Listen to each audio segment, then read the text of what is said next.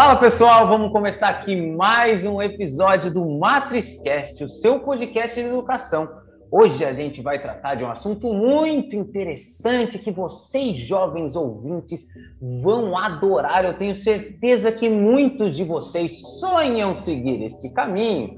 E para isso a gente trouxe aqui hoje o Felipe Caiado Rodrigues. Ele que é engenheiro mecânico formado pela FEI ele também é empreendedor, empreendedor de bicicletas elétricas na Austrália e veio aqui para a gente falar sobre um assunto muito legal, sobre sustentabilidade, bicicletas elétricas e muito mais. Afinal, esse é o nosso super convidado diretamente da Austrália. Seja muito bem-vindo, Felipe. Que bom tê-lo você aqui conosco.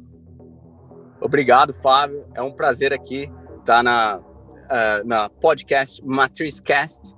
E é, é um, um, prazer muito grande mesmo te reencontrar desde a época da faculdade. E eu tenho certeza que todos os seus alunos estão muito felizes de ter você como mentor. Show de bola, Felipe. Felipe, que, para quem não sabe, ele é um, é um dos poucos amigos meus que, que me chama, tenho, conhece pelo apelido de pescador. E eu vou pedir para ele não falar sobre isso no podcast, mas é uma das poucas pessoas que me chama carinhosamente de pesca, que é o apelido que eu ganhei no meu primeiro semestre da faculdade. Mas para a gente começar agora, Felipe, eu quero que você conte um pouco para a gente como é que foi sua história, como é que foi esse caminho, afinal. A gente tem aqui todos os nossos alunos estão aqui para ver, né, pessoas que seguiram caminhos diferentes, que conseguiram se dar bem em diversas opções e caminhos que tomaram na vida, foram bem sucedidas, e você hoje vai apresentar um caminho para a gente, né? A gente vai falar sobre bicicleta elétrica, sobre sustentabilidade, mas tem toda a sua transição, né? Indo para a Austrália, conseguindo um CREA, que depois você vai falar para a gente, conseguindo trabalhar aí, gerar renda passiva, empreender. Conta para a gente como que foi a sua história até você estar tá aí hoje e a gente começar esse grande podcast juntos aqui, Felipe. É, então, Fabinho, a, a história é muito grande, porque são vários momentos que aconteceram, uhum. mas é, eu, eu quero deixar bem claro para o nosso público, que normalmente são os alunos do ensino médio, que você, na minha opinião, você teria duas opções. Uma, sair do Brasil assim que você terminar o seu ensino médio, ou entrar para uma faculdade de engenharia, matemática, física, é, qualquer faculdade técnica que envolva linguagem matemática, você pode estudar no Brasil e depois vir para a Austrália, Estados Unidos ou qualquer país que é considerado de primeiro mundo e tem a língua inglesa como língua oficial, é, e você validar o seu diploma nesse país. A Austrália, ela tem um processo que se chama Skilled Immigration, que é a imigração de profissionais capacitados. Então, quando eu terminei a FEI, é, eu tinha de um lado a minha família, que também eu tenho pais e avós engenheiros, e eles falavam: termina a faculdade e aí você abraça o mundo. E eu tinha do outro lado os meus amigos que fizeram FEI comigo, que tinham tinham tido a oportunidade de sair do Brasil, fazer um intercâmbio, muitos vieram para a Austrália, e eles falavam para mim: tranca a faculdade e vai. E aí eu olhei para um lado, vi meus amigos todos muito, né? E vi a minha família do outro lado que já era mais eh, solidificada. Eu falei, eu vou com a, a opinião da minha família. Então eu terminei a FEI, eh, que é uma ótima faculdade, por sinal. Você é feiano também, né? Sim, muito boa. Ó, eu tenho muito orgulho do, do, meu amigo, do professor aqui. Aí, é, eu vim para a Austrália já pensando em ser engenheiro aqui e me enquadrar dentro dessa lista de imigração para profissionais qualificados. Então, o meu inglês era de nível mediano, porque a gente estudou na escola, no ensino médio e tudo mais. Então, eu cheguei aqui com um inglês bem, a gente fala broken English, que é um inglês bem quebrado. E aí eu fiz três meses de um estudo geral de inglês, depois três meses intensivos em um curso de que a gente chama de proficiência da língua inglesa. E aí, através desse curso, eu consegui iniciar o processo de reconhecimento do meu diploma brasileiro de engenharia mecânica aqui na Austrália. É, esse processo aí demorou mais ou menos dois anos. E aí né, eu consegui o reconhecimento de, de diploma de engenharia, e isso daí já me deu um gás muito grande para é, para disputar vagas de emprego dentro da empresa que eu trabalhava já. É, e, e também o empregador, o, o cara que está te dando emprego aqui na Austrália, ele sabe que ele está contratando um imigrante. Você, o imigrante legal, né? Então eu vim como estudante para cá e tudo mais. Então, é, ele, o seu inglês é diferente, a estatura das pessoas é diferente, é, a, as, a, as etnias são diferentes, tudo é diferente. Só que uma coisa que eu vejo em comum é o brasileiro ele é muito esforçado e é muito difícil você apostar contra uma pessoa que é muito esforçada porque é, é pedra mole e água dura tanto bate até que fura então a, as pessoas que me davam um emprego depois que eu conseguia o reconhecimento do, do o CREA né o Conselho Regional de Engenharia daqui da Austrália eles já me olharam com outros olhos e falou: esse, esse imigrante, esse menino, ele é mais esforçado do que a maioria dos outros aqui. Então, opa, vou manter ele na empresa. Então, eu consegui um salário melhor, consegui umas horas de trabalho melhor, tive mais responsabilidade. Então, eu tinha a chave do, da, da loja, eu abria a loja, eu fazia é, é, muitas coisas que outros já não faziam. Então, uh, conseguir o reconhecimento do, da carreira, do, do diploma, foi o, o primeiro passo. E aí, depois disso, vem a parte de conseguir uh, o que a gente chama PR, permane uh, Permanent Residency, que é a residência permanente no país, que pode acontecer um terremoto, uma catástrofe, você tem todos os direitos para entrar e sair da Austrália a qualquer momento. Então, você ter o reconhecimento do diploma é o primeiro passo para você conseguir uh, a residência permanente. Então, foram dois anos até conseguir o reconhecimento do diploma, três anos até conseguir a residência permanente. E aí, é, já tem, então, desse ponto, tem mais dois anos, que é o momento que a gente está fazendo esse podcast. Hoje eu já sou cidadão aqui, é, recentemente votei nas eleições australianas, você começa a se sentir parte do país, né? E o que é, o que é engraçado, assim, não vou dizer nenhum preconceito, mas o jeito que eu falo inglês é um jeito bem diferente do australiano nativo. Sim. E isso não quer dizer que meu inglês é ruim, porque eu tenho certeza, através das experiências que eu tive nos países que eu viajei, que eu morei também, o meu inglês é um inglês internacional. A, a, a língua inglesa que eu falo, ela é entendida por pessoas do mundo inteiro.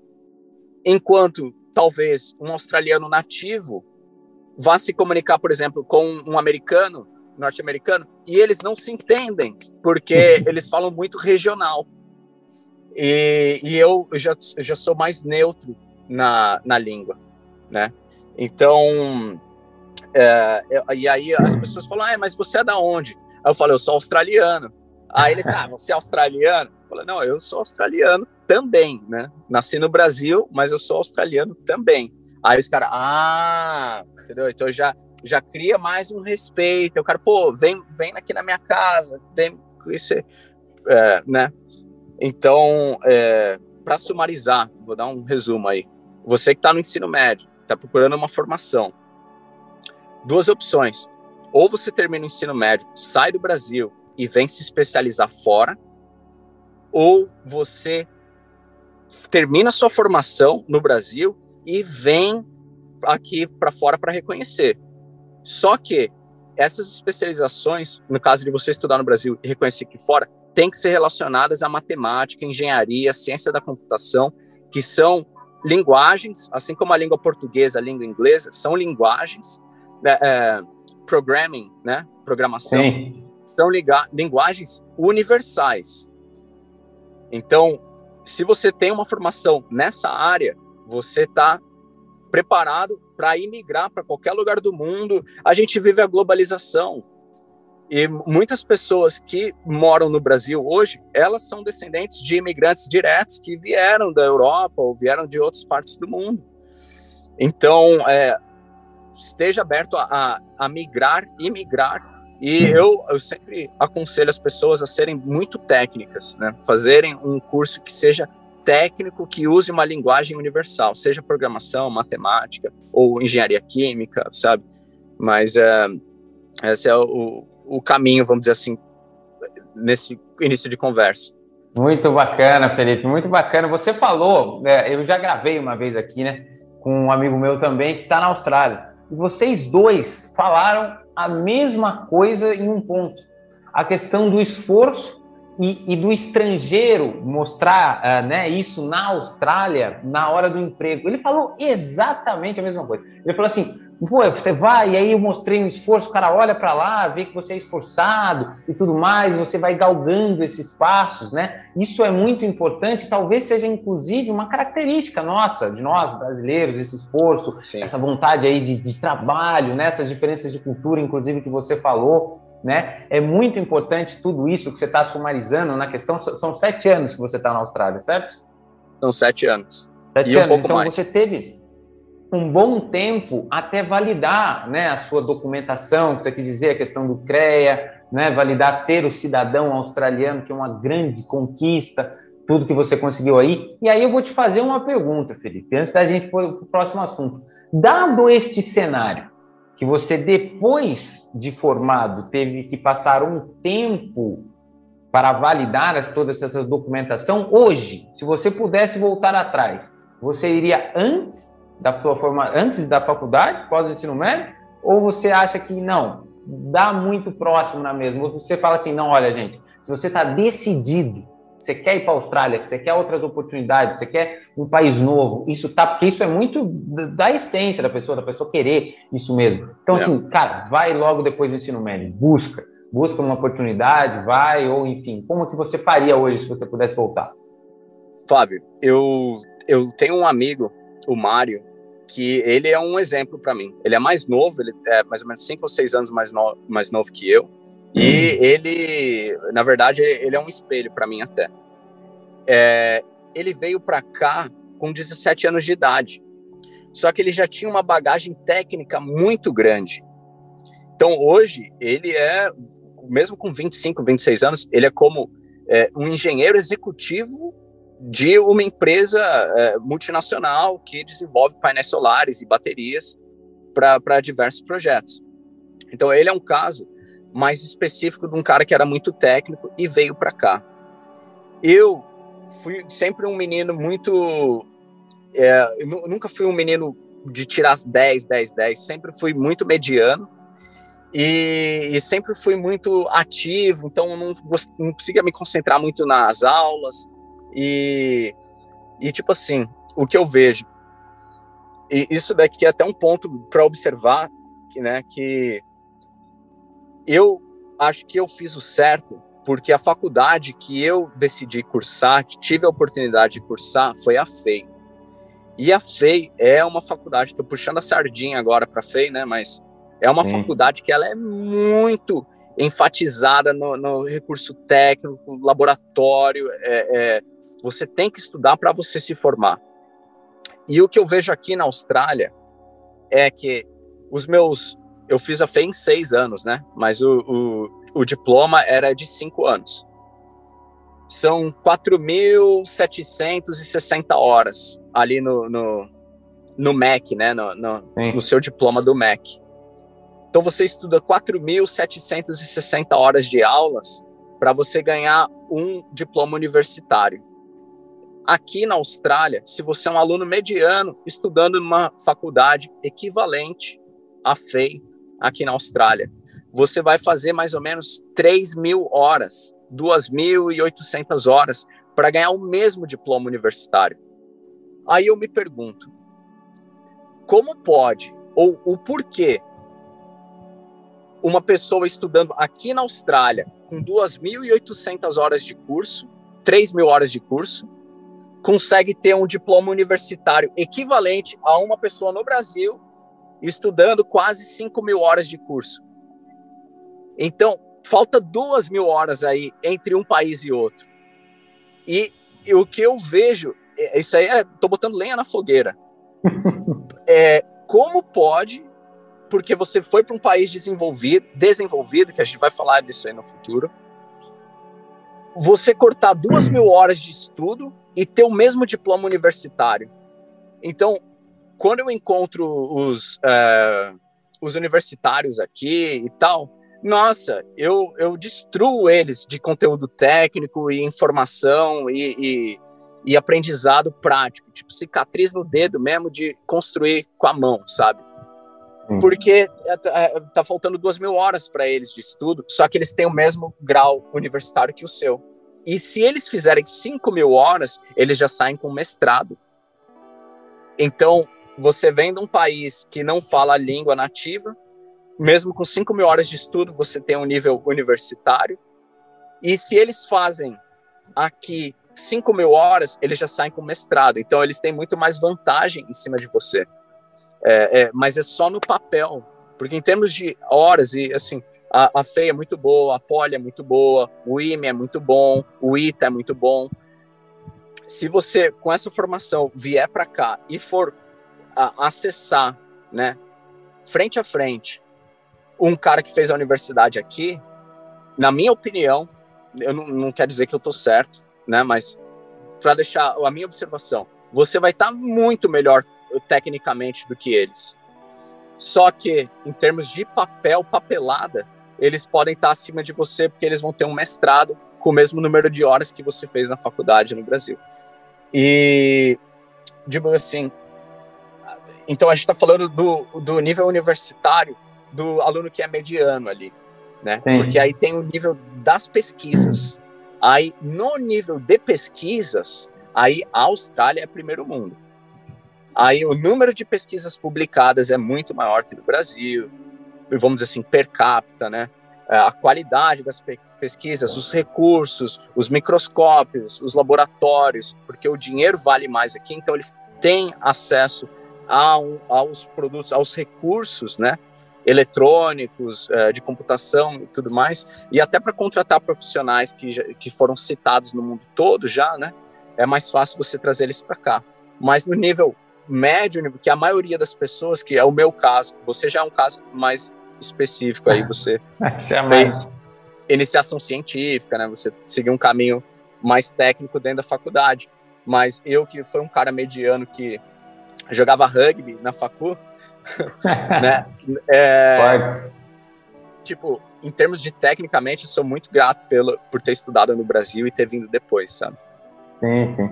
Cara, muitíssimo interessante. Eu não sabia sobre essas diferenças de horas que você estava falando. E você é, disse muitas coisas importantes, né? Por mais que no papel, né? Eu entendia a questão da indagação e, e de trazer isso à tona, da questão, pô, é quase o dobro. Daqui a pouco, né? Se, se você mexer um pouquinho de, de tempo de hora, né? É, é, muito percentualmente é muito maior, mais do que percentualmente a diferença é grande.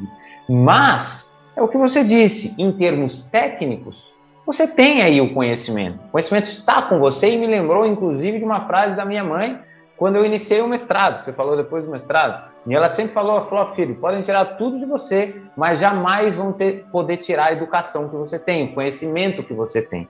Então, eu entendi os dois pontos. Eu entendi os dois pontos, tanto de, se você for para lá antes, você pode seguir um outro caminho, né? Vai ser menos horas, vai ser não vai ter esse processo burocrático de ter que fazer depois a validação, mas ao mesmo tempo estar aqui tem também as suas grandes vantagens, que é de se estudar Exatamente. mais, se especializar mais, pôr a mão na massa, como você mesmo disse, né?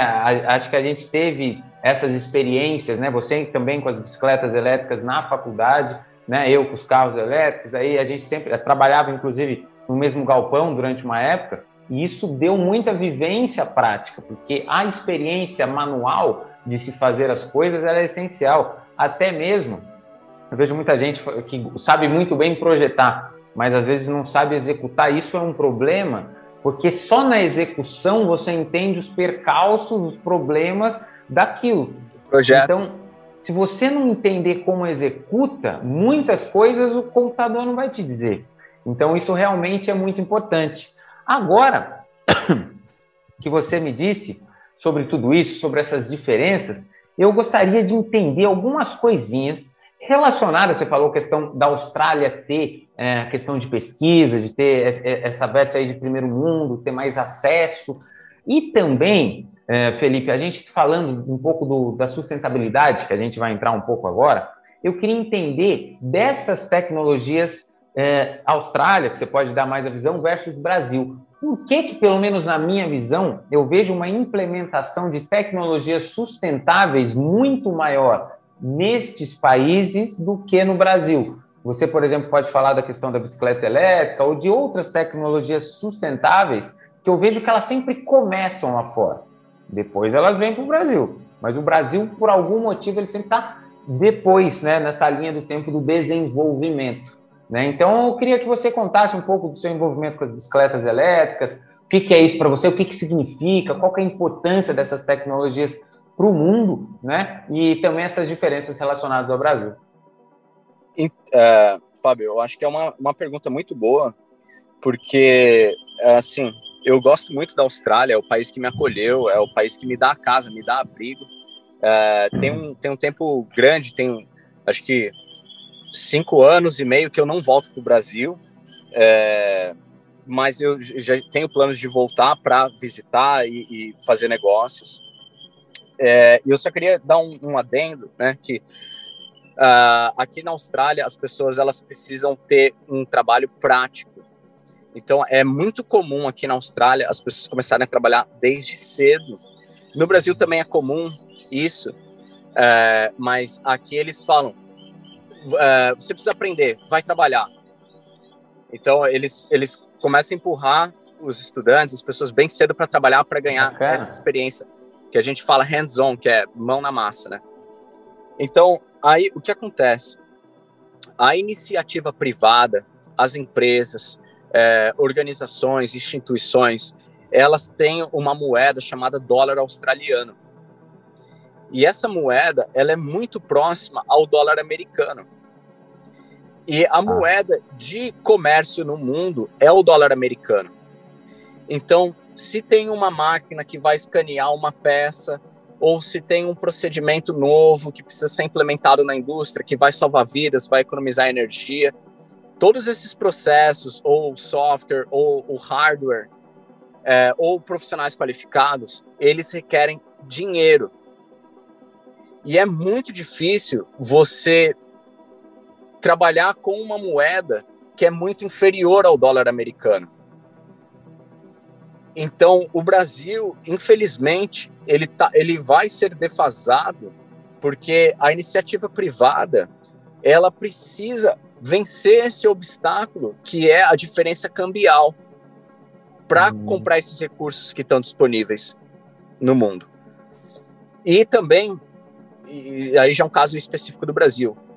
Nós uhum. temos uma carga tributária, são os impostos, e uma burocracia muito grande para aceitar tecnologia e produtos que vêm de fora. Então, é, o governo brasileiro, se eu pudesse encontrar o Bolsonaro, o Lula, a Dilma, eu ia falar tanto para eles, porque nós, brasileiros, nós ainda não conhecemos um político bom. Nós não conhecemos é, é, um, um, presidente, o chefe do executivo que seja decente. Ah, nós só tivemos lixos, nós só tivemos pessoas ruins no governo, tanto no, no STF, uh, Superior, uh, Supremo Tribunal Federal, tanto é. no Legislativo. Nós temos pessoas que escrevem as leis do país, são 580 e tantos senadores e deputados juntos né, na casa, é, que muitos deles não têm conhecimento da língua portuguesa, que não tem nenhuma formação. Então, a, a única profissão no Brasil que você não precisa de qualificação é ser político. E são esses que gerenciam o país. Então, eles fazem de tudo, se isolam em Brasília e fazem de tudo para que é, nós, cidadãos é, é, que movemos a, a, o país, não consigamos mudar a inércia que já está lá e eles também não, não saiam e não precisam fazer muito. Então, a, o, a, o defasamento tecnológico do Brasil, na minha opinião, se dá por dois motivos. Um, que é a distância entre o real e o dólar americano, e a burocracia e carga tributária do país. Enquanto aqui na Austrália, mesmo você sendo estudante, você tem direito de abrir uma empresa. Então, desde o meu primeiro ano na Austrália, eu tenho uma empresa. E, e eu pago todos os impostos e mais. Você ser uma empresa é diferente de você ser um empregado. As cargas tributárias, as despesas, é, e vamos dizer assim, os benefícios que o governo te dão é diferente. No Brasil, hoje, você tem um CNPJ que te dá a possibilidade de ser uma empresa de uma pessoa só, é, mas é, essas, é, essas, vamos dizer assim, essa revolução aconteceu recentemente, enquanto na Austrália isso já é de praxe, já é, já é de costume. Então, você anda num bairro residencial aqui, você vai ver uma Toyota Hilux com a, a parte da, da caçamba ali atrás modificada, como se fosse uma caixa de ferramenta, com as tampas levantando, com um rack no teto, carregando um monte de tubo de PVC, fiação de cobre. Então, vamos dizer assim, cada vizinho tem uma empresa. Um é um encanador, o outro tem empresa de segurança, o outro é eletricista, o outro é mecânico mobile, que é móvel, né? Faz reparo de carros móveis. Então, a Austrália é um país de empreendedores. Todo mundo é empreendedor. E, e, não é porque você é empreendedor e o outro é empreendedor que, que vai faltar emprego. Pelo contrário, eu sou engenheiro mecânico, trabalho com bicicleta elétrica. Eu preciso de um eletricista, às vezes. Na...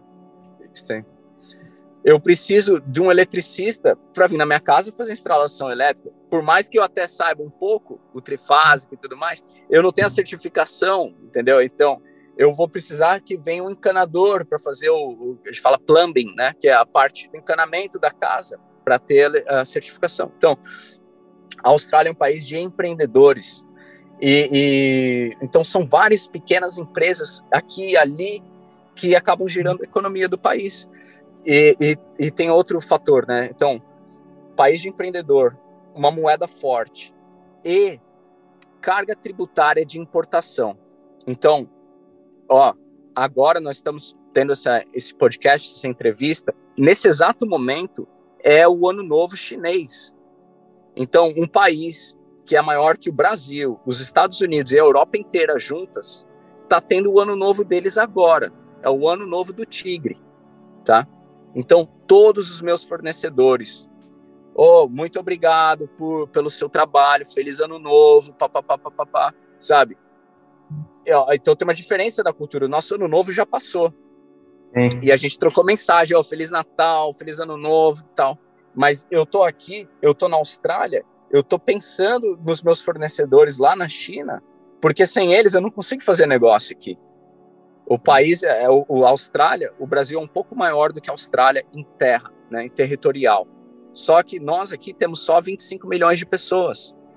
E na década de 70, nós tínhamos muitas fábricas aqui. Hoje, praticamente a gente importa tudo e faz uma montagem aqui, ali, uma adaptação e tal. Então, a gente depende muito de importação. Praticamente a gente importa tudo, do celular ao laptop, aos carros. Todos os carros são importados, não tem fábrica de carro na, na Austrália mais. A Ford fechou, a GM fechou. Caramba. Uh, então, é, aqui, quando eu recebo os produtos dos meus fornecedores, normalmente eu pago 10% de imposto. 10% de imposto. Tem outras tarifas, porém, a Austrália tem um acordo com a China que quando o produto é totalmente fabricado na China, ele entra no SHAFTA, que é como se fosse o Mercosul. Sim. Que é China, Austrália, Free Trading Agreement. Então, é um acordo que eles isentam. Se você trouxer bebida alcoólica e tabaco, você paga um monte de imposto. É, mas se você trouxer a bicicleta elétrica, tem outros componentes eletroeletrônicos que a tarifa é isenta. E aí você paga um imposto mínimo que é 10%.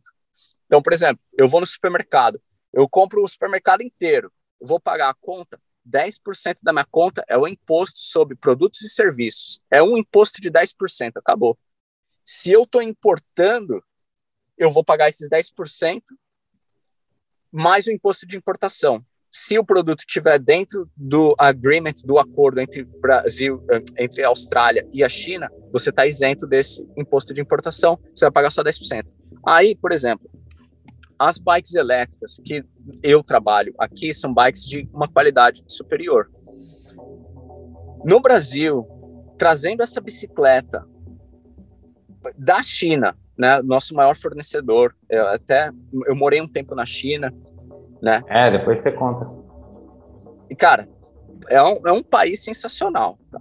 É, eu, eu eu pago um pau para a China, eu sou fã da China, eu não gosto dos Estados Unidos, eu amo a China. É verdade. eu vou explicar depois esse relacionamento, porque, né? É, eu, parte disso porque o chinês é muito esforçado. O chinês é tão esforçado, é tão mais esforçado que o brasileiro. Então, você pega esse produto, essa bicicleta de qualidade superior e traz ela para o Brasil, você vai pagar entre 70% e 94% de imposto de importação é só de imposto de importação. A gente não está falando entre a diferença cambial, né, do, do real para o dólar, que você vai pagar em dólar para o chinês. Sim. E a gente não está falando de outros impostos ali, de, de, de, a gente fala desembaraço na, na zona de importação. Então, olha isso. É, eu, eu falo com. É, é, dói de falar isso, mas é uma humilhação para o brasileiro, muito. É, é uma humilhação muito grande para o brasileiro pagar o que a gente paga de imposto de importação, sabendo que o nosso país não desenvolve essa tecnologia dentro do país e sabendo que os políticos custam muito caro, muito caro pelo que eles oferecem para nós. Então, esse motivo foi o, o, que me trouxe fora do Brasil, que fez eu imigrar para a Austrália. Eu fiz uma conta lá a meados de 2015, 2016, que o, naquela época a gente tinha um câmbio, uma diferença cambial diferente do que a gente tem hoje. Mas um presidente da Austrália, que na verdade a gente chama de primeiro-ministro, ele ganhava menos do que os nossos 500 e tanto deputados e senadores o presidente da Austrália, primeiro-ministro da Austrália, em 2015, 2016, ganhava menos do que um deputado federal nosso. E o Brasil é um país cheio de pobreza, cheio de miséria, criminalidade em alta, falta de educação. A gente tem uma favela enorme, sem uma área de lazer decente, sem saneamento básico. Então, isso me frustra muito, porque é, eu quero dinheiro, mas o dinheiro ele está abaixo do, do, por exemplo, de ter uma natureza plena, sabe, um, um ecossistema pouca poluição, todo mundo com comida na mesa, as pessoas inteligentes discutindo, é, debatendo é, pautas que vão é, melhorar o desenvolvimento das nossas próximas gerações. É, e, e, isso que eu falei está acima do dinheiro, sabe? E, e, e, eu vim em busca disso. Então, hoje, o que eu quero fazer? Eu quero usar as bicicletas elétricas para mudar como nós, seres humanos, urbanos, nos locomovemos dentro das cidades. É, e, através disso, melhorar a qualidade de vida nossa, diminuir a poluição, diminuir o uso de recursos um carro você consegue produzir, falando aí, 20 bicicletas ou mais, muito mais com o recurso de que você faria um carro popular, né? Uhum. Então, é, é, é, por exemplo, o, o, que faz eu entender hoje, é, eu estou falando da minha van, a minha casa aqui até, ó, né? tem a minha cama ali atrás, tem a minha prancha Aí sim, hein? Eu tenho meu violão, tudo mais. Uh, eu tenho minha bike elétrica ali atrás. Se, se você até permitir, eu posso te mostrar. Não, não, bacana, lógico, eu quero que você mostre, Creme. Inclusive. Então, vou mostrar aqui. para audiência. Vamos ver se. Tomara que seja. Aqui, ó. Hashtag VanLife. VanLife, vida na van, né? então, eu vou virar a câmera aqui. Uh, virando a câmera. Então, tá aqui a minha bicicleta elétrica. Essa bicicleta. Olha que bacana. Fui eu que, fui eu que Pessoal que não consegue ver pelo Spotify, porque a gente tem pelo Spotify e pelo YouTube. Estamos aqui conhecendo a Van Life do nosso grande Felipe, que acabou de nos dar uma aula aqui sobre impostos e empreendedorismo. Aqui ele está mostrando sua super bicicleta. E até essa, essa placa aí, Felipe, é da bicicleta ou é do é. carro?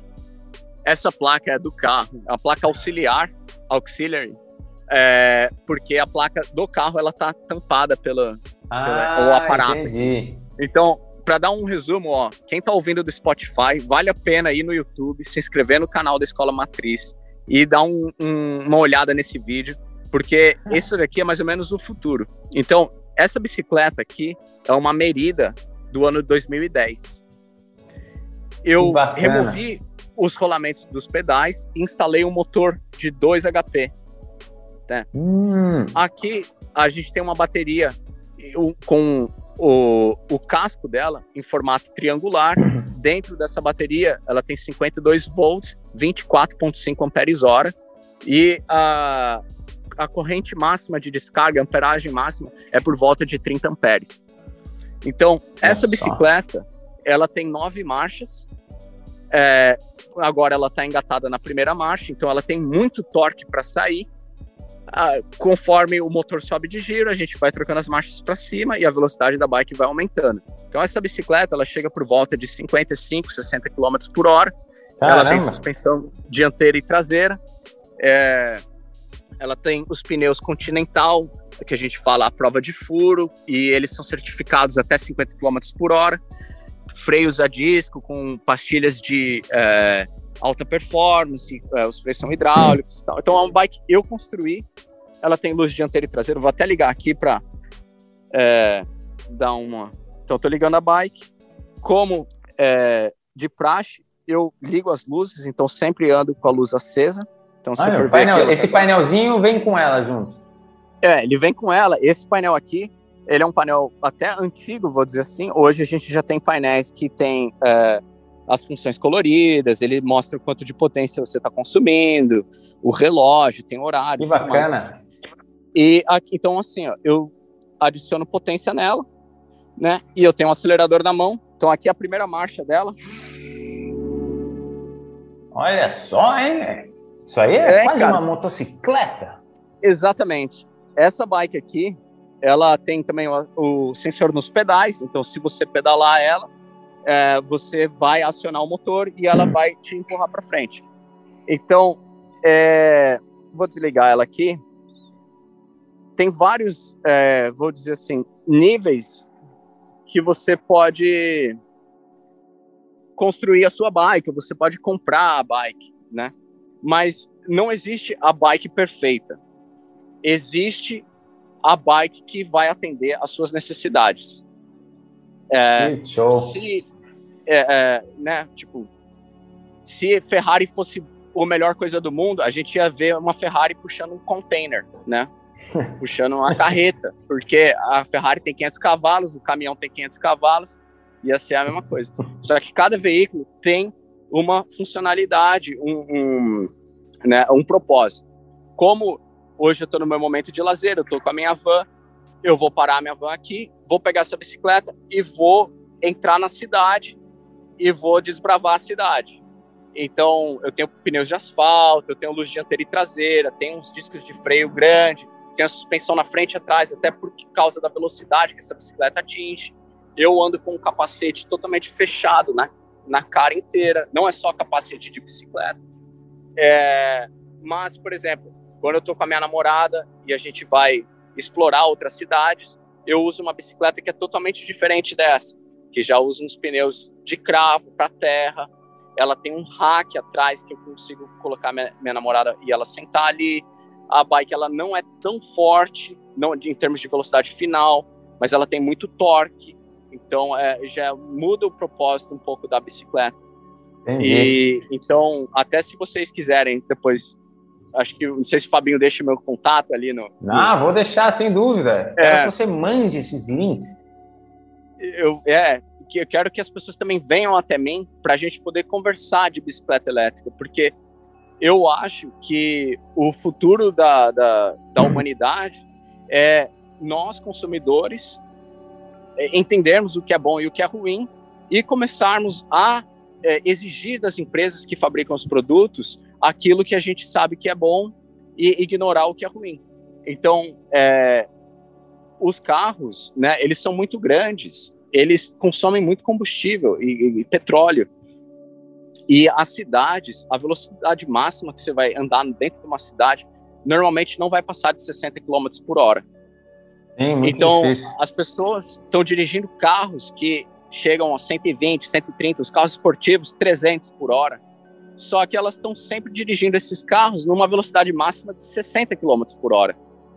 Então, não seria melhor para nós, pessoas que vivemos em centros urbanos, termos é, veículos, por exemplo, essa bicicleta que chega máximo a 60, né? E mesmo assim eu já estou quebrando algumas leis aí, mas é, é, é melhor para nós termos veículos menores, portáteis, que cheguem à velocidade máxima, ao máximo que é permitido dentro da cidade, então a gente consegue ter uma qualidade de vida melhor, diminui a poluição, diminui barulho, é, é, as, as áreas, porque hoje a, as cidades elas abriram espaço para o carro passar dentro delas. Então as cidades ficaram muito espaçadas, muito distantes uma das outras. E se você tem veículos menores, você consegue realmente aproximar de novo as cidades. Né? Então, eu, acredito muito no, na bicicleta elétrica como um meio de transporte entre, é, é, entre zonas urbanas, né? E se você precisa ir mais distante ou carregar mais coisa, sempre vai ter um carro, sempre vai ter um caminhão e tudo mais. Mas é, você realmente trocar. Né? Quando eu estava fazendo faculdade, morando aí em São Bernardo, eu já ia para a faculdade de bicicleta, porque estatisticamente era mais rápido e, e sempre tinha lugar para parar e, e, e, também eu economizava no bolso. Então eu estava fazendo bem para minha saúde, economizando meu tempo e fazendo bem para minha economia, né? Sem dúvida. Isso é, isso é muito importante, Felipe, até mesmo porque hoje, se você olhar os trânsitos até das grandes cidades, virou-se algo extremamente caótico e problemático, né? Que tem, assim, eu, eu mesmo até em outros níveis, né? Eu saí de São Paulo, né? São Paulo que é a capital, e vim para Vinhedo. E um dos motivos foi não aguentar aquilo, né? Aquilo transbordando. Você vai para qualquer. Eu ainda morava num local que era fácil acesso ao metrô, então eu conseguia me locomover, né, de um transporte público. Mas é, é muito ruim. E aqui eu venho para Vinhedo é um pouco mais tranquilo, mas ainda assim, em alguns momentos tem. Então, a pessoa ter né, essa, essa alternativa de transporte, que além de tudo melhora a saúde da pessoa, que é algo que a pessoa precisa se preocupar, né? A saúde, a saúde até do mundo, né? Porque é mais sustentável. Então isso aí é uma coisa muito importante, sem dúvida. Eu espero mesmo que seja o futuro. E Felipe, eu queria entrar já nesse assunto que você começou, mas antes de entrar, eu só vou voltar um pouquinho atrás do que a gente acabou de falar. Afinal, você disse muitas uhum. coisas legais. Inclusive, eu não sei se eu já te falei, eu tenho um, um livro, um caderno, né, de anotações que vai ser o meu livro do Matriscast. E este livro é de tudo que eu aprendo com meus grandes entrevistados. E você, eu acho que eu vou ter que colocar dois capítulos aqui de tantas informações aqui que eu anotei. E todas muito pertinentes. Mas antes da gente falar sobre essa parte, que eu quero que você conte uma história aqui pra gente, eu gostaria de falar de tudo que você é, disse antes da questão da sustentabilidade. Eu entendi 100% o que você disse. E assim, primeiro, eu vejo mesmo que é difícil é, vou te dar o um exemplo meu, né, que eu estou abrindo, né, regularizando a empresa escola matriz, né, deixando ela como uma empresa regularizada. Este processo é realmente muito burocrático, ele é muito demorado, ele é cheio de boletos, né? Você tem o boleto para passar a primeira fase, depois você tem o boleto para ser analisado. Então, assim, não é algo que estimule, então, eu vejo como uma cultura aqui no Brasil que não estimula os empreendedores. Que isso é um problema.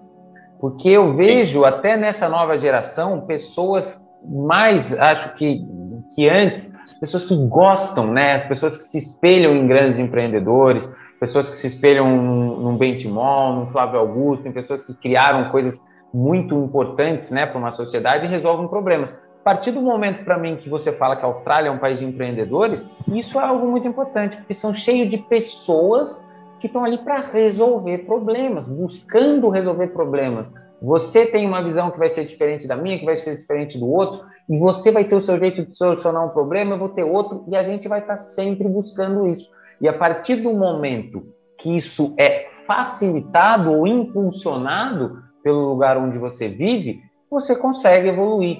Então, assim, é, eu vejo até hoje para os jovens que estão nos assistindo, que estão vendo o teu caminho incrível que você está nos contando, este, este momento de empreender, né, de tentar buscar uma solução, também é um caminho a se seguir, né, de você ter um negócio. Você pode também, você pode ser um empregado e ter o seu negócio. Eu hoje tenho Sim. o meu emprego ainda e, e, e tenho a minha empresa também. Então, assim, você consegue conviver, você consegue estimular isso dentro dos jovens. Jovens podem fazer isso. Vocês podem criar uma empresa, né? Pode ser que no Brasil não seja tão fácil como na Austrália, mas ainda pode. Então, tentem fazer isso, né? Eu acho que é só dessa forma, né, que a gente consegue resolver os problemas. Não adianta a gente só também esperar vir, né? A gente sabe dos problemas que tem, questões políticas, tudo mais. Então, eu acho que isso também me estimulou muito né? A minha paixão por, por educação, por empreender na educação, ela vem de solucionar problemas que não foram solucionados. Cara, quem vai fazer isso? Né? Alguém precisa fazer, então vamos fazer o nosso papel. É assim dessa forma que eu acredito. A parte cambial realmente é um problema. As moedas estão se valorizando demais, o real se desvalorizando muito em relação ao dólar. A primeira vez que eu fui para os Estados Unidos, que foi na primeira competição mundial do Fórmula, né? Que quando a gente ganhava a competição brasileira ia para lá, era dois e alguma coisinha, cara. A gente estava na faculdade, foi 2011. E hoje você olha, sabe que um dos sonhos que eu tenho para mim é ir para Disney, né? Esse sonho aí já está um pouco complicado. Mas eu tenho, até inclusive eu estava falando com a minha mulher, ela falou: não, vamos esperar ter o filho. Eu falei: jamais, porque é o meu momento, não dele. Ele que tem o sonho dele, a Disney é para mim, indo para mim, eu quero fazer. Mas enfim, Felipe, eu queria que você contasse uma coisa, porque eu acho que assim, de tudo que você falou, você mostrou agora a bicicleta elétrica, você me deu um insight aqui que é o seguinte: além é, de, várias, de vários pontos que as pessoas buscam hoje em dia, os jovens também, uma coisa é, que eu acho que é fundamental chama-se qualidade de vida, né? Qualidade de viver Verdade. bem. Né? Eu acho que assim, jovens têm que buscar lá um bom salário, um bom cargo, mas hoje eu na minha vida, sinceramente, eu aos meus 32 anos, eu não sou comprado mais por um bom salário. A pessoa pode me oferecer um ótimo salário, tudo bem, mas o que mais? O que, que eu tenho que te dar? Como que vai ser esse relacionamento? Né? Porque a qualidade de vida, como você vai viver a sua vida, diz muito sobre, sobre as suas decisões, felicidade, né? o, o sentido do que você está fazendo. Então, eu queria que você contasse como que é aí na Austrália, como que é né, as questões das bikes elétricas também que você faz, a questão de você empreender aí de conseguir gerar uma renda passiva e também conte para nossos ouvintes como foi sua experiência vivendo na van, né? O tempo que você fez essa viagem na van, como é que é isso aí? Que é uma experiência muito nova. Eu aposto que muitos jovens aí não fazem nem ideia. Como, os caras vivendo na van, como é que é isso aí? É, então, é, Fábio, realmente a Austrália ela é muito privilegiada de ter uma colonização inglesa e os ingleses foram os, os colonizadores que, vamos dizer assim, deram certo no mundo, né? Então, parte desse favorecimento cambial tem a ver com a colonização do país. É, e aqui, como as pessoas ganham muito bem e a diferença entre as classes mais altas e as mais baixas, ela é bem pequena, é, isso ajuda a diminuir a criminalidade. Tem roubo? Tem. Eu já, eu já perdi 14 bicicletas elétricas no meu, no meu negócio, no meu business, desde 2018. A, é, o meu business já perdeu é, 14 bicicletas elétricas e processamos um, um criminoso.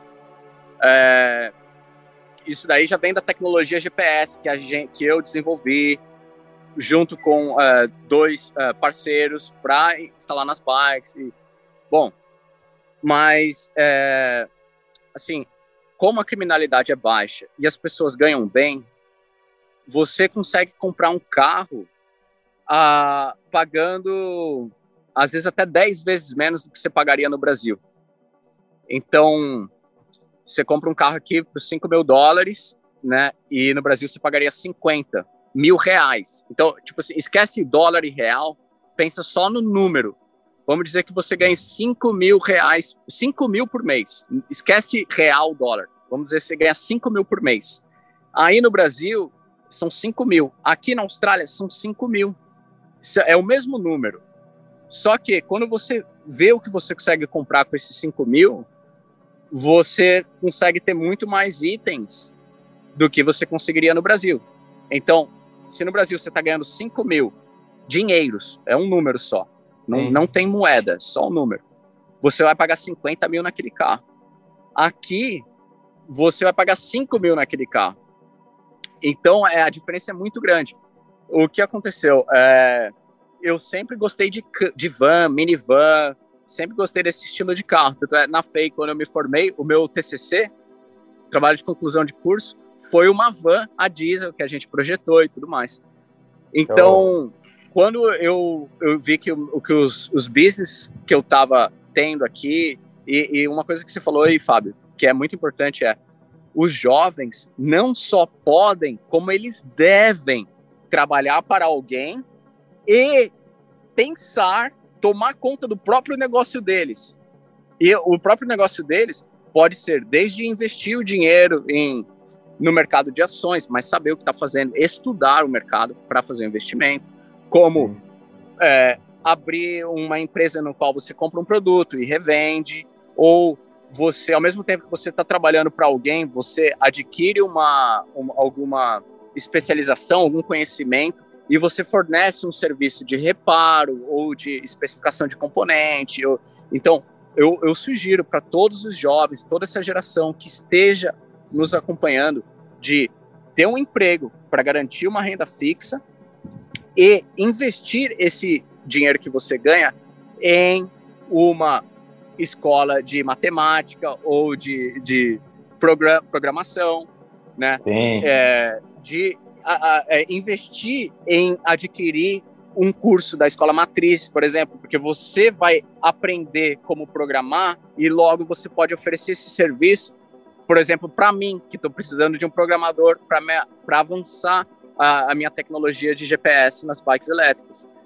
Então, é, é, o, que a gente fala, quando a gente fala em inglês, mind your own business, é tipo assim, ah, você é fofoqueiro, você está se intrometendo na minha vida. Só que, no termo de empreendedorismo, quando a gente fala mind your own business, é qualquer dinheiro que você ganhar, invista no seu negócio em vez de ficar, ah, vou curtir, vou comprar um iPhone novo. Não, pega o dinheiro e olhe para o seu negócio e invista nele. E faça gerar mais renda e invista mais nele.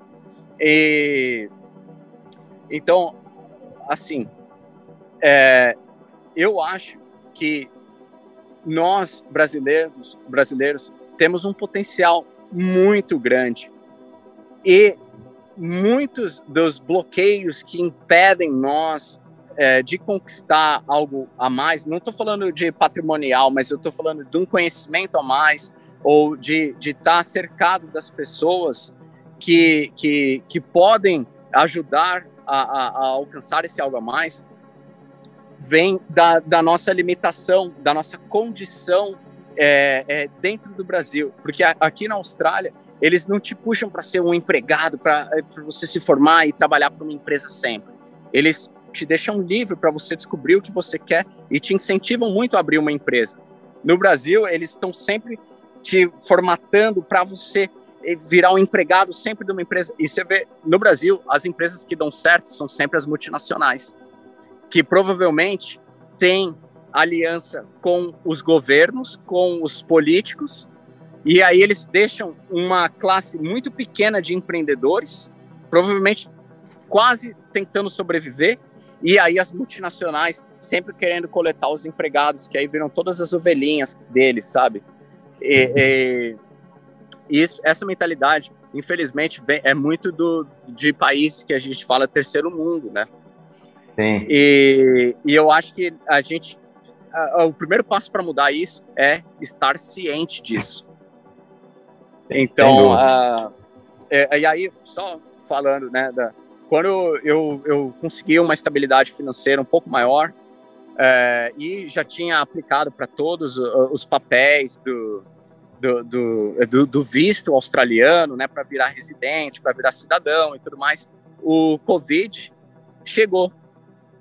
E aí eu estava morando numa região fria da Austrália, né? A Austrália é legal porque tem neve, tem frio, tem calor, tem deserto sabe? Tem tudo que imaginar. Tem praia pra caramba.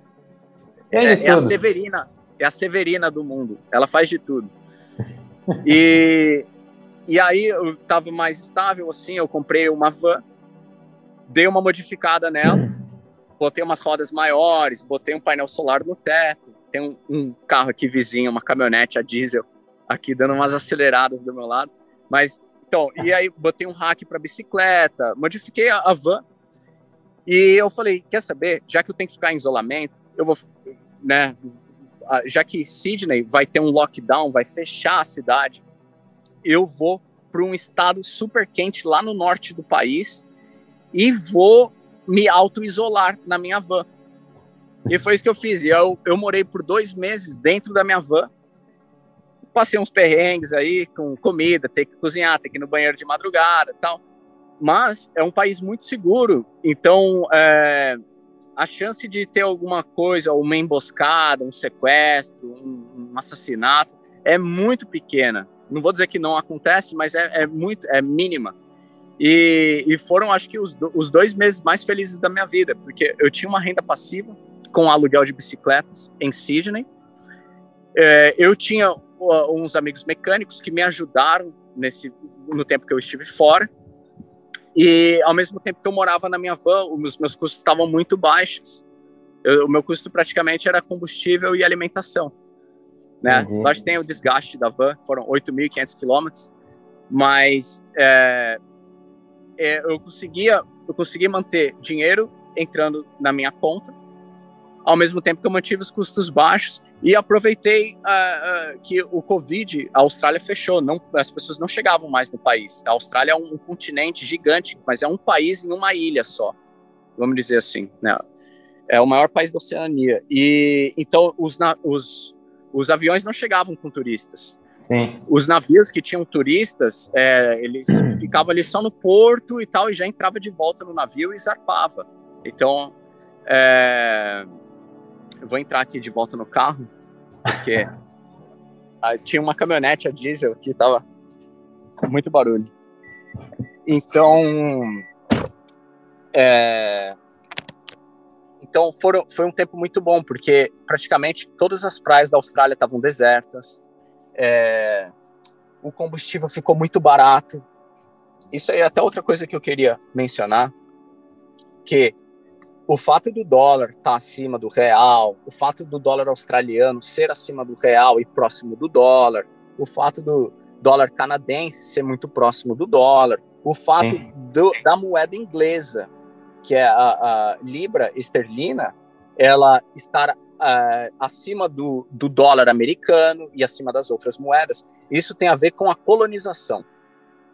Tá? Então, a gente teve o período colonial, que os portugueses é, descobriram, né, invadiram o Brasil, tomaram posse, brigaram com os espanhóis e tudo mais e tal. Então a gente, essa é a história do país. Nós tivemos escravos por 380 anos, né? Então a desigualdade social, étnica vem da época da escravidão do Brasil, que infelizmente aconteceu. E hoje, por exemplo, a Austrália, ela é 100% dependente em petróleo vindo do exterior. E se hum. você for investigar da onde esse petróleo vem, ele vem do Oriente Médio, que por sinal é a mesma fonte de 50% do petróleo dos Estados Unidos, que por sinal foi aonde aconteceu a guerra do Iraque, a guerra do Afeganistão, o Kuwait. Então, essas guerras que aconteceram no mundo não é por causa de terrorismo. Eu tenho amigo árabe, muçulmano, de várias outras religiões. É, eles não são terroristas, não tem. É, é, o, o terrorismo é uma palavra que é falada na nossa cabeça para que a gente ache que tem um inimigo e permita que outros países invadam, é, no caso o Oriente Médio, para tirar os recursos naturais. Então, a Austrália, por mais que nós uh, somos, eu sou australiano, né, é, um país classificado como desenvolvido, como um, um, índice de desenvolvimento humano. Aqui eu, eu, fico impressionado. As pessoas de 80 anos vêm na minha loja comprar uma bicicleta elétrica, enquanto no Brasil o cara de 80 anos está em casa travado, não, não consegue nem sair, nem aproveitar mais. Então, realmente as pessoas vivem mais aqui. A comida é melhor. Hum. É, qualidade de vida é melhor, né? Para o velho viver mais, porque realmente, né, não tem criminalidade. Tem uma boa saúde. Fábio, todo lugar que você vai aqui, as calçadas têm a rampa para cadeira de deficiente ou até para o idoso. É mais fácil para o idoso subir na Sim. rampinha do que subir um degrau. Então, é, a qualidade de vida realmente é maior, é melhor. Mas isso não quer dizer que eu, eu tenho aqui no meu computador, até levantei os dados, né? É, no qual o Brasil tem por volta de 75% a 80% da matriz energética, da produção de energia elétrica. Nós dois estamos se comunicando através de um equipamento elétrico. Né? Na nossa casa, no prédio que a gente mora, o elevador é elétrico, as luzes é eletricidade, o poste da rua é eletricidade, a indústria, o maquinário, prensa, pá, pá, é tudo elétrico. Então, é, a matriz energética, que é a geração de energia elétrica e distribuição, no Brasil, 75 a 80% é de energia renovável. O, o que significa que é, é hidrelétrica, é energia, é biomassa, é, é energia eólica, a, solar. Solar. Agora, aqui na Austrália, 80 5% da eletricidade é de carvão. Nós queimamos carvão e mais, nós exportamos carvão para o mundo inteiro. E para os países que são subdesenvolvidos, o que nós fazemos? Vamos lá nos, nos políticos deles, pagamos corrupção para políticos do, de países subdesenvolvidos o Brasil não, mas, por exemplo, Índia, China, né? agora a Austrália está com uma briga comercial com a China, mas a gente fez muito disso nas ilhas do Oceano Pacífico. Só que essas, essas ilhas na, na região equatorial do globo, elas são as que estão sofrendo mais com o, as variações de temperatura, com o aumento do nível do mar. Então, essas ilhas já começaram a parar de usar carvão da Austrália, o que deixou o primeiro-ministro e as empresas de mineração, que são, como eu falei, as multinacionais no Brasil, assim como os políticos, muito frustrados. Então, eles têm que é, conseguir novos consumidores. Para onde eles vão? Para a Índia. Aí pagam o político indiano, o político indiano recebe, porque para ele está ganhando um monte, ele está recebendo em dólar, né? E para nós é dinheiro. A gente é, a gente é colonizador, né? Então, ó. E, e aí continuam vendendo carvão para a Índia. Então, tipo assim, na China, eu morei na China quatro meses, é super poluído. A poluição lá é enorme, é coisa de tipo assim, arder o olho, doer as vias respiratórias. Nossa. Só que o governo chinês se ligou de que as pessoas estavam morrendo por causa da poluição. E aí eles forçaram leis para adoção de veículos elétricos, mas assim, ó, da noite para o dia, vocês têm dois anos para tirar todas as motos, a, a gasolina, do, do mercado. Todos os táxis, todos os ônibus. Você só vai ver carro a gasolina, Mercedes, BMW, os carros europeus importados dos chineses ricos. É, você só vai ver carro, é, caminhão a diesel transportando caminhão, transportando container ou um caminhão muito grande, porque os caminhões de 3 toneladas, 3 toneladas e meio são todos elétricos lá. Sim. Os ônibus na cidade são todos elétricos. Então, a China se ligou de que tomar conta da, da poluição é algo super importante para o desenvolvimento do país e de que staying, é, de que uh, o desenvolvimento de veículos elétricos é o, o, o caminho a seguir. E, tipo, a Austrália, por mais que a gente tenha uma moeda que seja muito mais valiosa do que o, o yuan, que é a moeda chinesa, nós estamos muito atrás. Uh, recentemente, a gente foi classificado como o pior país do mundo em termos de políticas para energia renovável e, e, e adoção de veículos elétricos. O pior país do mundo, um país que é considerado um país desenvolvido. Então, esse considerar país desenvolvido e ter uma moeda forte não significa que a nossa matriz energética é limpa, que a gente tem uma adoção grande de veículos elétricos, porque transporte é mais ou menos 25% de todas as emissões do mundo. E não quer dizer que a gente é bom de lixo e reciclagem também. Então, moeda forte e a classificação de ser país desenvolvido não significa que as políticas implementadas no país são as que nós esperamos de um país que é tido como desenvolvido. E essa é a minha maior briga, porque eu sou imigrante, hoje sou cidadão, mas eu fui atrás de entender essa a, é, a, é, a informação do país que eu tenho como casa hoje. E assim como eu estava no Brasil e eu, eu estava, de certa forma, revoltado com o fato do político ganhar muito mais, do Sim. fato de, de, não ter infraestrutura, desigualdade social e tudo mais.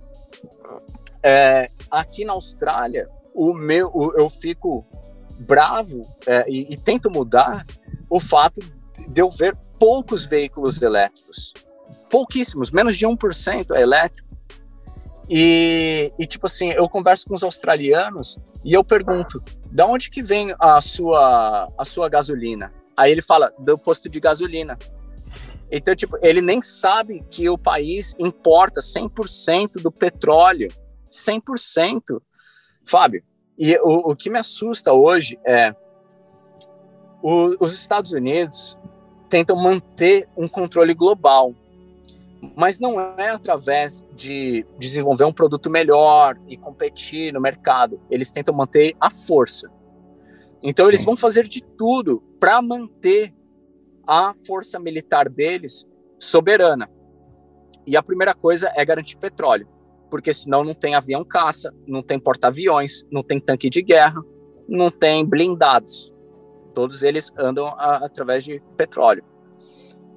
E a China, ela, ela tem uma população muito grande e eles têm uma tecnologia muito forte o chinês, ele é o brasileiro, ele é tão esforçado quanto o brasileiro, só que com a capacidade tecnológica de um país desenvolvido. Porque, de um lado, eles têm o fabricante do semicondutor elétrico, do outro lado, eles têm o fabricante de pneus, do outro lado, eles têm a refinaria de petróleo, do outro lado, então, eles têm toda a cadeia produtiva dentro do país deles. E eles têm muita população e a classe média do país, os filhos das pessoas que são da classe média, ficam estudando todo dia, toda noite. Então eles são muito dedicados nos estudos. O que acontece? Os Estados Unidos está cercando a China com bases militares no Japão, Taiwan. Eles estão fazendo um, um cinturão em volta da China para botar pressão militar em cima da China. Porque a China hoje, ela, ó, a gente mede os países pela economia, infelizmente só pela economia, né? Para ver se um país é mais rico que o outro, é só pela economia. A China, ela tá em primeiro ou em segundo lugar. Cada ano varia com quem ela está competindo, com os Estados Unidos. Só que a competição, ela é medida em dólares americanos. O americano produz uma panela. Quanto vale a panela? Vale um dólar. Beleza. Produzir um dólar na minha balança comercial. O chinês tem que produzir sete panelas para dar um dólar na balança comercial.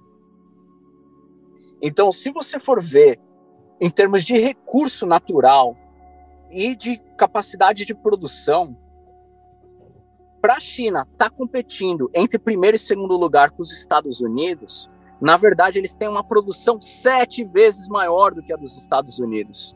E a única coisa que mantém eles ou embaixo ou em cima ali na, entre os Estados Unidos é a diferença cambial.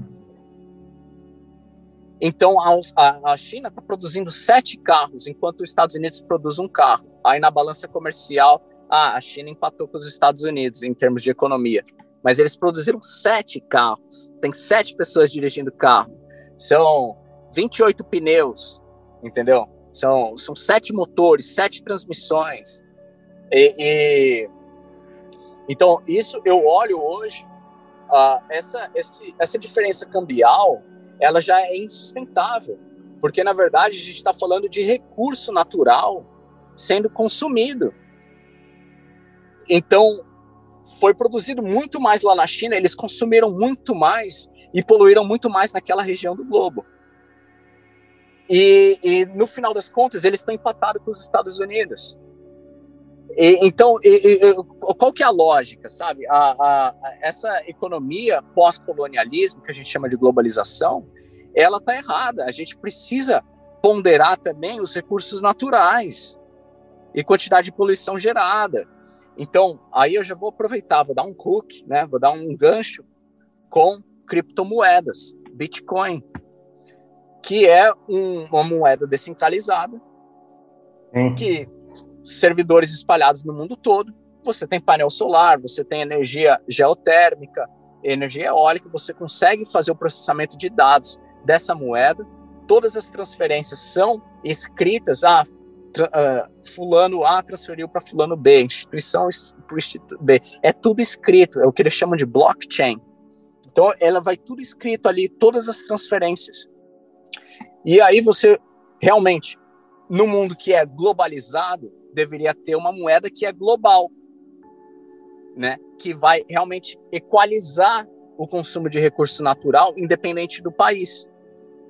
Agora, a gente vive hoje num mundo globalizado, usando a, a discrepância monetária que é trazida desde a era colonial.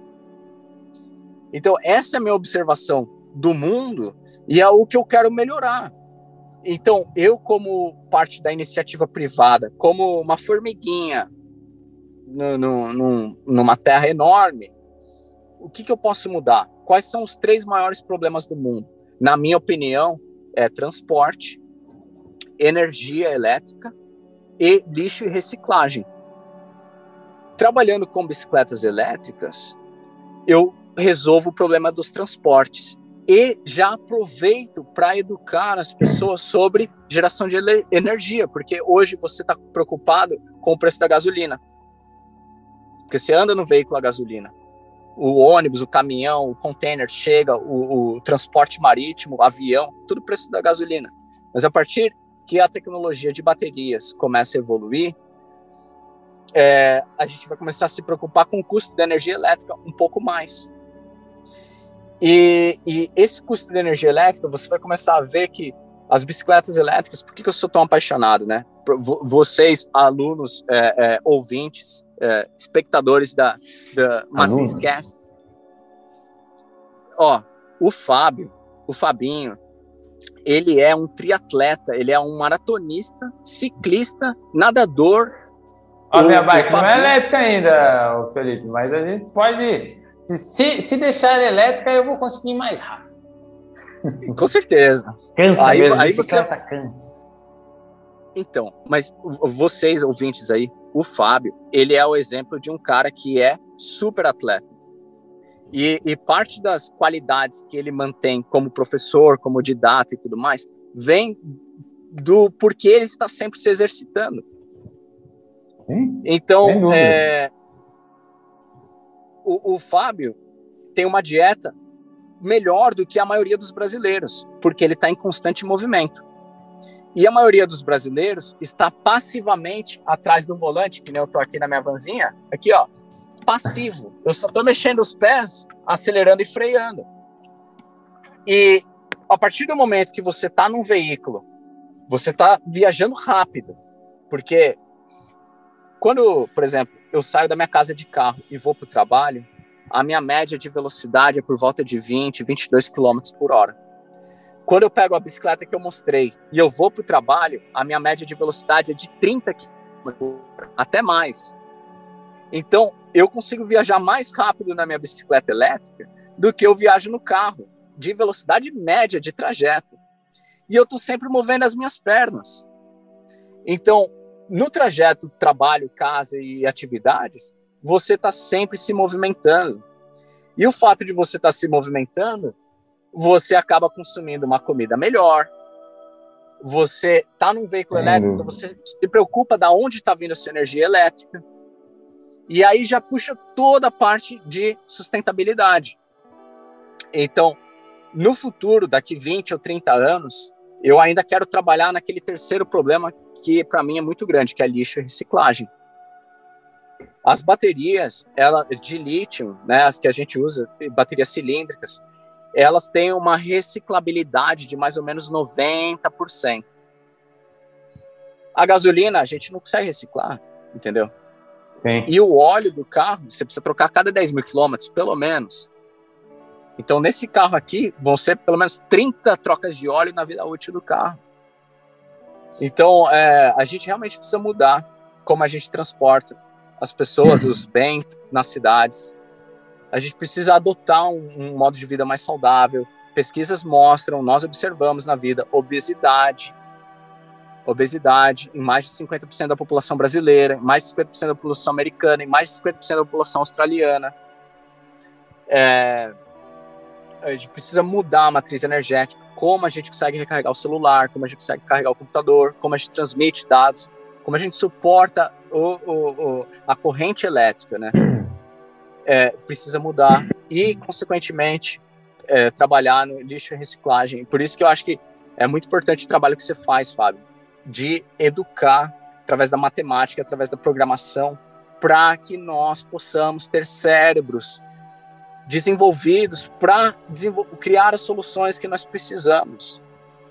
É, nós vamos morrer. E as gerações que ficam é as que têm que continuar o legado.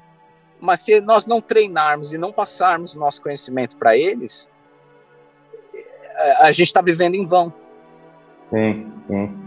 Sem dúvida é, alguma. Inclusive, a minha mãe, uma vez, Felipe, ela falou, citado duas vezes, eu estou citando ela aqui. Ela me falou exatamente, ela estava falando sobre a evolução da humanidade, né? Que nós, seres humanos, só estamos onde estamos hoje porque somos uma a única espécie capaz de transmitir o conhecimento. Né, eu vou até aqui, parei, o outro começa daqui, não começa daqui de novo. Então a gente sempre foi transmitindo conhecimento para que a gente conseguisse evoluir. E de tudo que você falou aqui, Felipe, que foi uma verdadeira aula de muitos conceitos importantíssimos que eu vou tentar é, é, com, sumarizar aqui para os nossos ouvintes. E uma coisa muito importante é o seguinte: você falou muito sobre história. E sabe o que eu me lembrei agora? Eu passei muitos e muitos anos da minha vida, né, durante o, o ensino, no colegial, eu falava história. É, eu gostava, mas eu não entendia muito por que eu estudava, sabe? História, não sei o quê. E digo hoje para vocês, meus grandes alunos, que estudar a história é a melhor maneira de você entender o porquê estamos aonde estamos, porque as coisas acontecem hoje em dia da forma que acontecem e como as atitudes das quais tomamos hoje vão nos levar para o futuro. Ou seja, é, questões políticas que você disse, questões de colonização, de moeda mais forte que a outra, de interesses baseados no petróleo que você disse, tudo isso é história. E a história mostra isso, o estudo da história mostra isso e, e nos mostra o que está acontecendo. A melhor maneira da gente entender o futuro é a gente olhar para o passado. Né? Eu sempre falo Inclusive, um dos intuitos do MatrixCast é justamente trazer pessoas que já estão no mercado de trabalho, que já trilharam seus caminhos, para que elas possam olhar para trás e mostrar para os alunos como foi, né, quais foram os erros, os acertos, conectar os pontos. Então a gente precisa olhar para trás para entender o nosso contexto e saber o que vai acontecer. Isso é muito importante também. Agora você falou sobre os três pontos que você gostaria de, de resolver, né, os problemas: transporte, energia, reciclagem. Para que fique um pouco mais claro a questão da matriz energética, meus grandes amigos, matriz energética é a forma como o país no qual estamos produz a energia. Afinal, né, estou aqui com o meu ring light, que isso aqui, na verdade, eu não sei, eu não sei se você já viu isso aqui, mas isso aqui é a coisa que mais emite calor no mundo, é um ring light. Isso aqui é extremamente quente. E para que isso funcione, o computador funcione, né, o seu Wi-Fi, ele está gerando, ele está ligado na tomada. E a tomada é energia. Até mesmo eh, se vê muitas, vocês podem ter visto aí discussões sobre sustentabilidade de carros elétricos. Ah, mas eu falo, ah, mas põe a tomada para carregar e está consumindo energia. Então, a matriz energética, que é a forma como o país produz energia, ela é fundamental. Ou seja, Brasil, país que produz, tem muita hidroelétrica, tem muita, né, energias renováveis que, que você falou, como energia eólica, solar. Então, essa energia, ela não polui. Agora, se for uma energia não renovável, então, assim, essas, essas tecnologias sustentáveis, na verdade, elas não são tão sustentáveis. Tudo bem, não está sendo lá o, o, a gasolina, mas você está usando energia que não é sustentável. Então, é por isso que existe um pouco dessa discussão. Mas o Brasil, como você mesmo disse, é um país que, na verdade, deve ser o grande pioneiro, né? Porque é uma energia muito sustentável, né? Isso aqui é uma coisa muito importante. Agora, uma outra coisa que você falou no começo da história, né? Do que você estava dizendo, a questão é, das pessoas investirem nelas mesmas. Isso é extremamente importante e você está falando, eu vou reforçar esse ponto porque a gente tem muito do imediatismo. Né? A gente também vejo, vejo muitas pessoas imediatistas. Ah, ganhei um dinheiro, quero usar esse dinheiro agora, ou ganhei alguma coisa, quero... tudo para hoje. Nada para investir para o futuro, tomar decisões que hoje vão colher no futuro. Tudo, meus amigos, tudo que a gente eh, toma uma decisão e a gente pensa a longo prazo, as recompensas são muito maiores do curto prazo. Né? Eu posso, por exemplo, eu estava falando para você nos bastidores de uma pós-graduação que eu vou fazer. Uma pós-graduação custa um dinheiro essa que eu vou fazer. Eu podia pensar em pegar esse dinheiro e ah, pegar esse dinheiro e gastar agora. Ou investir na minha educação, porque eu sei que com esta informação que eu vou codificar na minha cabeça, eu vou conseguir fazer muitas outras coisas depois. Eu vou conseguir ter muito mais recompensas depois. Então, a questão do investimento também é fundamental. E, Felipe, foi muita coisa muito interessante que você disse, inclusive, para partes finais aqui, que eu vou deixar, que você falou do, do Bitcoin né, que a gente vê hoje em dia, né, Bitcoin, NFT, a gente está vendo um metaverso, a gente está vendo um monte, a tecnologia evolui muito rápido. Então, o nosso bate-papo aqui, a gente tem um ou outros pontos, daqui a pouco vão ser outras tendências. Né? As, as tecnologias elas mudam muito rápido, é importante sempre se estar atualizado, mas o Bitcoin realmente é algo muito interessante, né? algo que você tem que entender como funciona, a questão do blockchain e tudo mais. Mas, Felipe, nosso tempo aqui, eu acho que esse podcast ele mereceu ser longo, assim, porque você nos deu uma verdadeira aula. Inclusive, estou pensando se vai ser dois ou três capítulos que eu vou deixar dessa entrevista nossa aqui para o meu livro Matrixcast. Mas, Felipe, eu gostaria que você desse um recado final para os nossos ouvintes, né, para a gente finalizar o nosso bate-papo. E também, eu não te avisei sobre isso, justamente porque eu gosto de essa pergunta ser surpresa, mas quem está nos ouvindo pelo Spotify pode responder uma pergunta, seja ela de múltipla escolha, sim ou não, a pessoa escolhe, pode escrever qualquer coisa, você decide. Gostaria que você deixasse a pergunta para os nossos ouvintes, para os nossos ouvintes responderem quem estiver no Spotify e se despedir aí dos nossos ouvintes depois desse grandíssimo bate-papo de tudo que você nos ensinou hoje. Ah, bom, eu primeiro eu gostaria de agradecer a todos que ouviram essa, essa conversa até o final. É, eu quero enfatizar que não importa a sua condição social, não importa é, a, a, situação que você está agora. O que importa são as atitudes que você vai tomar e a qualidade da informação que você vai receber de agora em diante. É, eu acho que a escola matriz é, é uma escola que tem um, um, um, um approach, né, que ela tem um, um jeito de se uh, aproximar do, do aluno e trazer o conteúdo que realmente é relevante de uma maneira única.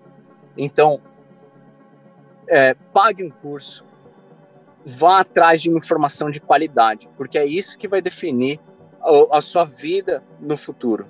É, e o, o, que eu queria é, deixar de, de é, aí para a vida, assim, é, é que seja uma pessoa técnica, que realmente entenda daquilo que você goste. E seja uma pessoa humana que saiba lidar com as outras pessoas. Porque ambos são importantes para que você é, tenha uma vida plena, sabe? Então, é, seja um, uma pessoa que realmente saiba, tenha um conhecimento daquilo que você gosta e aprenda a se comunicar, a, a lidar com as outras pessoas, porque vai te proporcionar uma vida plena e, e, e te trazer muitas recompensas é, de tipo assim uma vida próspera como um todo. Show de bola, show de bola. Ser realmente ser humano é uma das coisas mais importantes, Felipe. Eu acho que eu, eu acho que no fundo, no fundo, é o que vale. Você ser feliz, é você vale. ser uma pessoa boa, tratar bem as outras pessoas. O resto, meus amigos, o resto é o resto. Mas não fuja da nossa pergunta. Você ainda está me devendo uma pergunta para os nossos ouvintes. Afinal, podemos conversar com os ouvintes. Eu não posso né, pular uma pergunta, você pode, ó, veja bem, você pode fazer uma pergunta de sim ou não, você gosta, você usa bikes elétricas, sim ou não? Né, estou te dando dicas das perguntas, você investe em Bitcoin, sim ou não? Você sabe o que é uma crise energética, sim ou não? Né? Você pode fazer várias perguntas justamente para que a gente conheça melhor os nossos ouvintes e vejam se eles estão prestando atenção na nossa conversa. Então, dou-lhe uma, dou-lhe duas, dou-lhe três. Qual é a sua grande pergunta, meu amigo Felipe após esse grande podcast? Ah, então, a pergunta que eu vou deixar, uh, Fábio, é a seguinte: Você, ouvinte, telespectador, você gostaria de ter uma nova maneira de se transportar que seja além do transporte público, metrô, trem, ônibus, além de moto, carro, mais rápido do que uma bicicleta ou um skate, que não polui. Poluição mínima, né? Tá, vamos. Sim, sim. Poluição mínima. Que seja híbrido, porque quanto mais você pedala, mais longe você vai. Então é potência humana e potência elétrica. É um veículo híbrido que não precisa pagar IPVA, não precisa pagar seguro obrigatório, não tem placa, quase não tem fiscalização sobre esse veículo ainda. Você quer embarcar comigo nessa viagem? Ah. Você, você quer descobrir esse, esse veículo? Então, por favor, pense qual veículo é esse. E eu acho que merece um tempo seu de volta aquela conversa de buscar informação de qualidade. No YouTube, por exemplo, digita bicicletas elétricas ou electric bikes e comece a consumir esse tipo de conteúdo. Porque hoje o nosso público-alvo aqui é o pessoal do ensino médio, né? Você é um adolescente, um quase adulto. Um dia você vai ter filhos, um dia você vai é, é, ter, estar numa capacidade de, ao invés de consumir conteúdo, você vai estar gerando conteúdo, como o Fábio está fazendo hoje, como eu estou aqui junto com o Fábio, nessa grande oportunidade que eu agradeço muito mesmo. É, então, hoje, dos seus 18 aos seus 32, eu tenho 31, né? Você tem muito que consumir. E nós também, mas você tem, você tá com o cérebro a todo vapor comece buscando as coisas que vão solucionar os maiores problemas do mundo. Então, vamos embarcar nessa. por favor, me digam qual que é esse veículo. E é, eu quero muito é, acompanhar é, qualquer pessoa que tenha dúvida é, também sobre a escola matriz, que eu vou é, ajudar a solucionar e, e fazer com que mais pessoas tenham mais conhecimento de matemática, se profissionalizem e saibam mais sobre programação, que é tão importante hoje. E hashtag Bitcoin.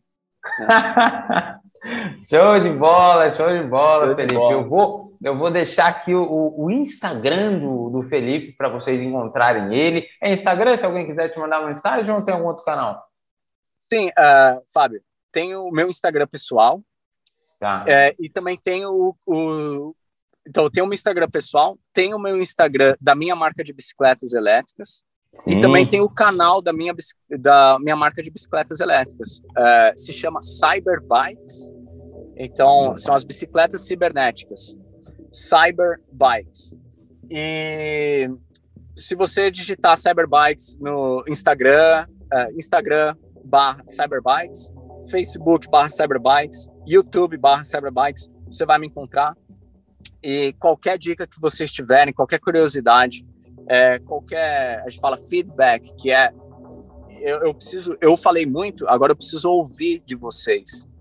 Então, qualquer comentário que vocês tiverem, eu vou ler, vou apreciar, positivo ou negativo, eu vou ter que filtrar isso aí, mas é, eu, eu, quero muito ouvir do nosso público é, é, as suas opiniões, que também são muito importantes para nós.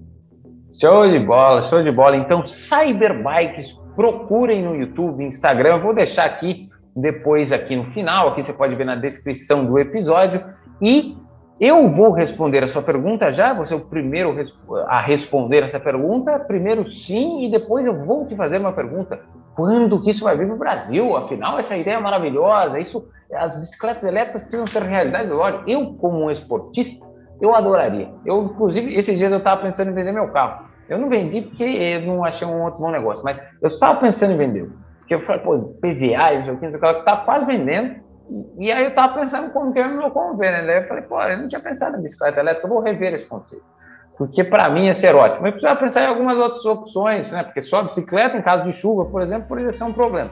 Mas é uma ótima opção para que a gente consiga. Para o meu trabalho, por exemplo, meu trabalho, eu nem sei porque eu vou de carro. Né? Eu vou de carro, acho que eu sempre chego atrasado. Né? Senão eu deveria ir de bicicleta, que é muito perto e com certeza ia ser muito mais legal. Mas é isso, foi um ótimo episódio, um excelente, o nosso recorde de tempo de episódio, mas foi maravilhoso aprender tudo isso. Um monte de coisa aqui no meu caderno, no livro do Matrixcast. Então, Felipe, muitíssimo obrigado por ceder esse tempo aqui para a gente aprender. A gente se vê em breve, a gente continua se falando. Foi um prazer aí é, conversar com você hoje. Muito obrigado, obrigado a vocês ouvintes. A gente se vê na semana que vem aqui no Matrixcast. Não se esqueçam de se inscrever aqui no canal, curtir os nossos vídeos e responder a pergunta. Então, um grande abraço para vocês, um grande abraço, Felipe. Tchau, tchau. Até mais, pessoal. Valeu. Até mais. Tchau, tchau. Muito obrigado. Valeu.